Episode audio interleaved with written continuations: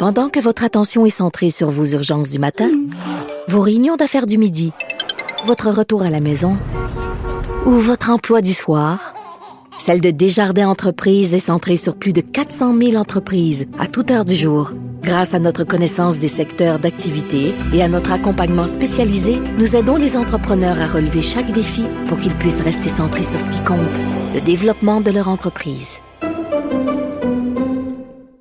des applications de suivi menstruel qui auraient partagé des informations intimes et sensibles de ses usagers à Facebook et d'autres parties, selon une enquête de l'ONG Privacy International. J'en parle avec Pierre Trudel, qui est professeur à la faculté de droit de l'Université de Montréal et spécialiste en droit des technologies de l'information. Bonjour, Monsieur Trudel. Oui, bonjour. Je veux juste expliquer avant, parce que quand on, parle de, de, gestion de données, puis tout ça, souvent les gens se demandent comment ça marche. Ça peut avoir l'air compliqué. Et, et là, euh, vous me corrigerez si je me trompe. Si on prend, euh, par exemple, deux applications qui sont citées euh, par cette étude-là, bon, de la Privacy International, qui sont Maya et MiaFem, qui ont 6 millions de téléchargements. Okay? Donc, ce sont des applications très populaires.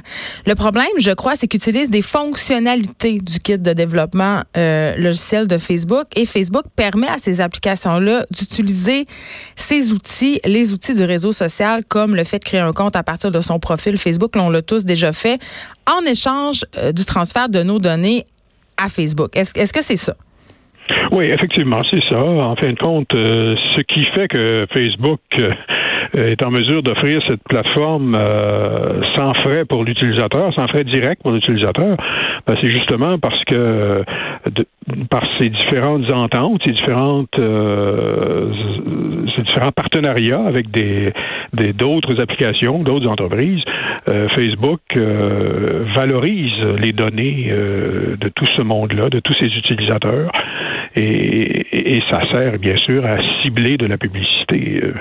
et c'est ce qui fait que Facebook ait réussi à faire de l'argent et, réussit à en faire beaucoup. Mais pourtant, on le sait qu'ils les prennent, ces infos-là. On clique sur le fameux j'accepte. Là.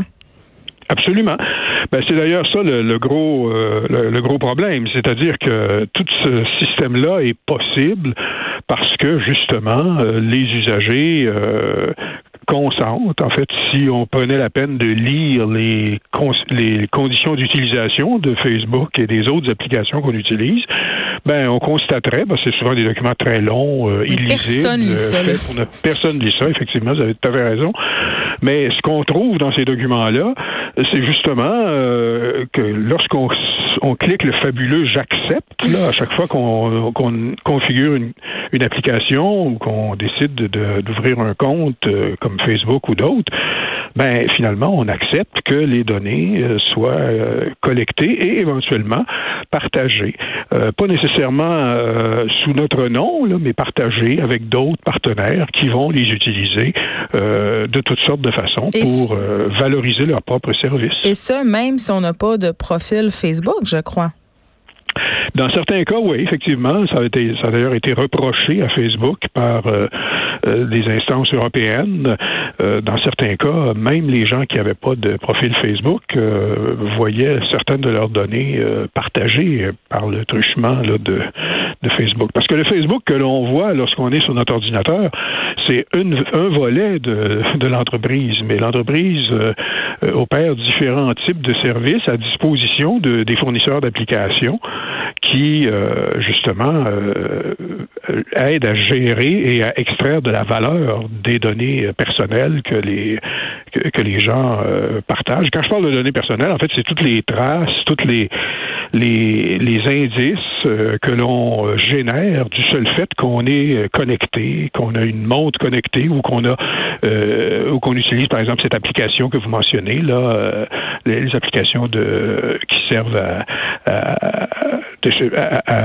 comprendre, enfin à suivre, à faire le suivi du cycle menstruel comme, euh, comme dans ce que vous venez de mentionner. OK. Monsieur Trudel, là, on parle euh, de données qui sont transférées. Ça fait longtemps qu'on en parle euh, par rapport à Facebook, à Facebook, pardon, mais concernant les données biomédicales, on connaît un peu moins ça. Sont, quel type d'informations sont transférées et comment admettons, euh, des entreprises tiers peuvent s'en servir? Parce que oui, je sais, il y a la publicité ciblée, mais il y a toutes sortes d'autres affaires qui peuvent être faites avec ça. Oui, ben, c'est-à-dire que les, ce qu'on appelle les données biomédicales, euh, en fait, les, exemples très concrets, là, c'est les données qui sont collectées par, euh, par exemple, des dispositifs comme les montres, euh, vous savez, ces fameuses montres de type les Fitbit, là, qu'on peut qu'on peut acheter et qui nous permettent de qui, qui, calculent le nombre de pas, le nombre d'escaliers qu'on a montés dans, la, dans une dans une journée, mm. nos, nos pulsions cardiaques, et ainsi de suite. Alors, ces informations-là, évidemment, elles sont elles sont captés par les appareils que l'on porte, ce qu'on appelle des appareils connectés. Et pour euh, gérer nos, notre condition physique, hein, on, on, va généralement raccorder notre montre euh, Fitbit à une application en ligne sur notre téléphone euh, dans laquelle on va tout euh, on va recevoir des rapports euh, périodiques, des rapports quotidiens ou hebdomadaires de notre activité physique. Alors, ces informations-là, bien sûr, pour, nous fournir ce genre de service, ben, les entreprises doivent forcément les emmagasiner quelque part, les traiter, les comparer. Et euh, dans certains cas, il peut arriver, c'est pas le cas de tout le monde, mais il peut arriver que ces entreprises puissent mettre à la disposition de leurs partenaires commerciaux ces, ces informations sous forme euh, agglomérées sous forme de gros, de ce qu'on appelle des données massives, le big data, le fameux big data dont on parle souvent, mais c'est un petit peu ça finalement. C'est euh, lorsque des entreprises, dans le cadre de partenariats qu'ils développent, pour, vont mettre en place des ententes entre elles pour valoriser les masses d'informations qu'elles recueillent euh, grâce à ces applications qui, à, à première vue, bien sûr, nous fournissent des de précieux renseignements peuvent être extrêmement utiles. Oui, ils sont très utiles. On les aime.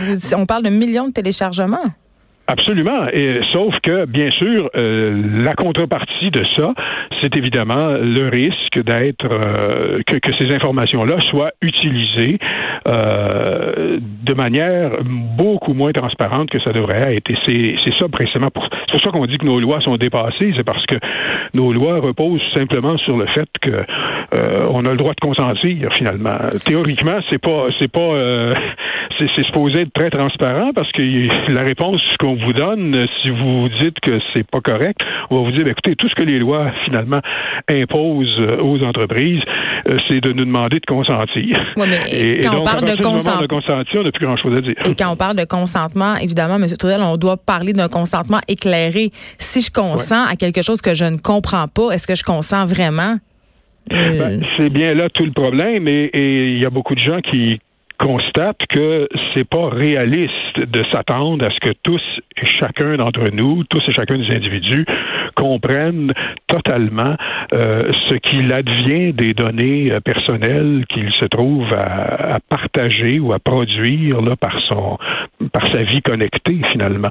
Alors c'est beaucoup de gens vont dire mais c'est ce n'est pas la bonne façon. Euh, nos lois devraient fonctionner autrement. Nos lois devraient faire en sorte que ce ne sont plus les individus qui sont appelés à consentir ou non, parce que c'est pas physiquement possible, c'est pas raisonnable de s'imaginer que le moindre individu va être capable de, donner un consentement réellement éclairé euh, à l'égard de tout ce qui peut être fait des informations personnelles qu'il produit et qu'il se trouve à partager lorsqu'il se, connecte avec un objet connecté comme une montre ou une application.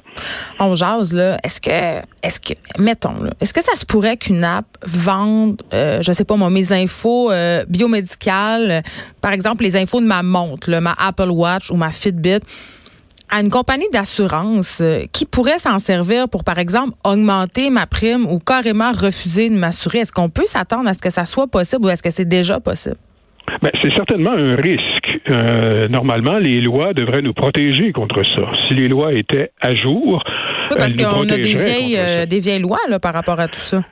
Absolument. On a des vieilles lois qui euh, ne nous euh, protègent pas très bien parce que euh, il pourrait très bien y avoir pendant ces fameux consentements, ces fameux j'accepte que, que, jour après jour nous avons vous et moi et tout le monde mm. fait. il pourrait très bien y avoir des dispositions dans ces conditions d'utilisation là qui prévoient qu'en effet l'entreprise peut partager ce type d'informations là avec des partenaires commerciaux et du nombre de ces partenaires commerciaux, il pourrait très bien y avoir des des compagnies d'assurance ou des entreprises qui compilent des, entreprises de crédit? données pour des assurances ou des entreprises de crédit. Oui, c'est ça. Euh, ces apps-là, euh, quand même, ont comme particularité, en tout cas pour la plupart d'entre elles, d'avoir deux versions. Tu sais, souvent, tu as une version gratuite puis tu as une version premium, là, ce qu'on appelle une version payante. Euh, est-ce que c'est la gratuité le problème? Parce que vous le disiez au début, M. Trudel, il faut bien que les développeurs trouvent une façon de se payer. Oui, ben en fait, il n'y a, pas une vraie gratuité. Hein. La gratuité, euh, soit qu'on paye en argent pour un service mm. pour lequel les données peut-être sont mieux protégées, ou bien euh, on paye par nos données finalement. Euh, ben, la, gratuité dans ce monde en ligne, elle, elle, n'existe pas vraiment. Il y a toujours une contrepartie. en fait, ce qui fait que ces services peuvent nous être fournis de façon gratuite au plan, en fait, pour lesquels on paye pas directement d'argent, ben c'est précisément parce que les entreprises se reprennent en valorisant les données. Alors, soit pour faire de la publicité, c'est pas nécessairement pour, pour nous causer préjudice non plus. Hein. Ça peut. Euh, non, ils sont pas mal intentionnés. C'est pas nécessairement mal intentionné ou dans le but de nous nuire, mais euh, c'est certain que euh, on peut pas. Je pense qu'on devrait partir de l'idée qu'il n'y a pas de gratuité nulle part. Ben, c'est ça. Il y a simplement, il y a simplement des contreparties qu'on donne en argent quand on achète ou qu'on décide de prendre un service de type premium, comme vous mentionnez, ou bien on accepte, lorsqu'on clique j'accepte, euh, de payer euh, avec nos données, finalement. Oui, mais euh, OK, mais si on souscrit à la version payante de ces applications-là, est-ce qu'on pourrait s'éviter que nos données soient partagées ou elles le seront de toute manière? la plupart du temps, elles le sont de toute manière. ce qu'on appelle les, premium. C'est-à-dire ce qu'on appelle les services premium, c'est plus des services augmentés, des services plus complets. mais forcément, ces informations-là sont toujours susceptibles d'être partagées la plupart du temps. Euh, c'est ce qui, euh, souvent d'ailleurs, euh, il y a, dans certains cas, il faut le faire, il faut que ça soit partagé. Si vous voulez être capable d'avoir des, des données comparatives, par exemple, de savoir par, comment vous vous comparez par rapport aux personnes du même âge ayant les mêmes caractéristiques, ben, il faut évidemment qu'il y ait des données qui soient collectées quelque part. Donc, pour chaque individu, il peut y avoir un avantage à ce que les données soient partagées. Là où il y a un problème, c'est que justement, il y a personne qui a pour mandat, euh, personne qui, qui d'indépendant qui aurait pour mandat de regarder ce que font les entreprises avec ces données-là. Une espèce de police euh, des données personnelles. Ça serait le temps d'appliquer des règles, une chose est sûre. Et je retiens ce que vous m'avez dit, il n'y a rien de gratuit. Merci beaucoup, Pierre Trudel, de nous avoir euh, accordé cette entrevue. Ben, bon après-midi. Je rappelle que vous êtes professeur à la faculté de droit de l'Université de Montréal et spécialiste en droit des technologies de l'information. C'est quand même assez préoccupant ces applications de suivi menstruel qui partagent euh, des informations très intimes avec les, avec Facebook et avec d'autres entreprises. Puis on le sait pas euh, qu'est-ce que qu'est-ce qu'ils vont faire avec tout ça. On le sait pas. Euh, donc euh, vraiment là, quand vous cliquez sur j'accepte, des fois on est un peu captif du bouton j'accepte. On veut avoir accès à l'app, on veut le faire, mais quand même pensez-y à deux fois de cliquer. Pensez à avoir un consentement qui est éclairé. On n'a pas toujours le temps de lire les petits caractères, mais parfois ça serait peut-être une bonne chose de le faire.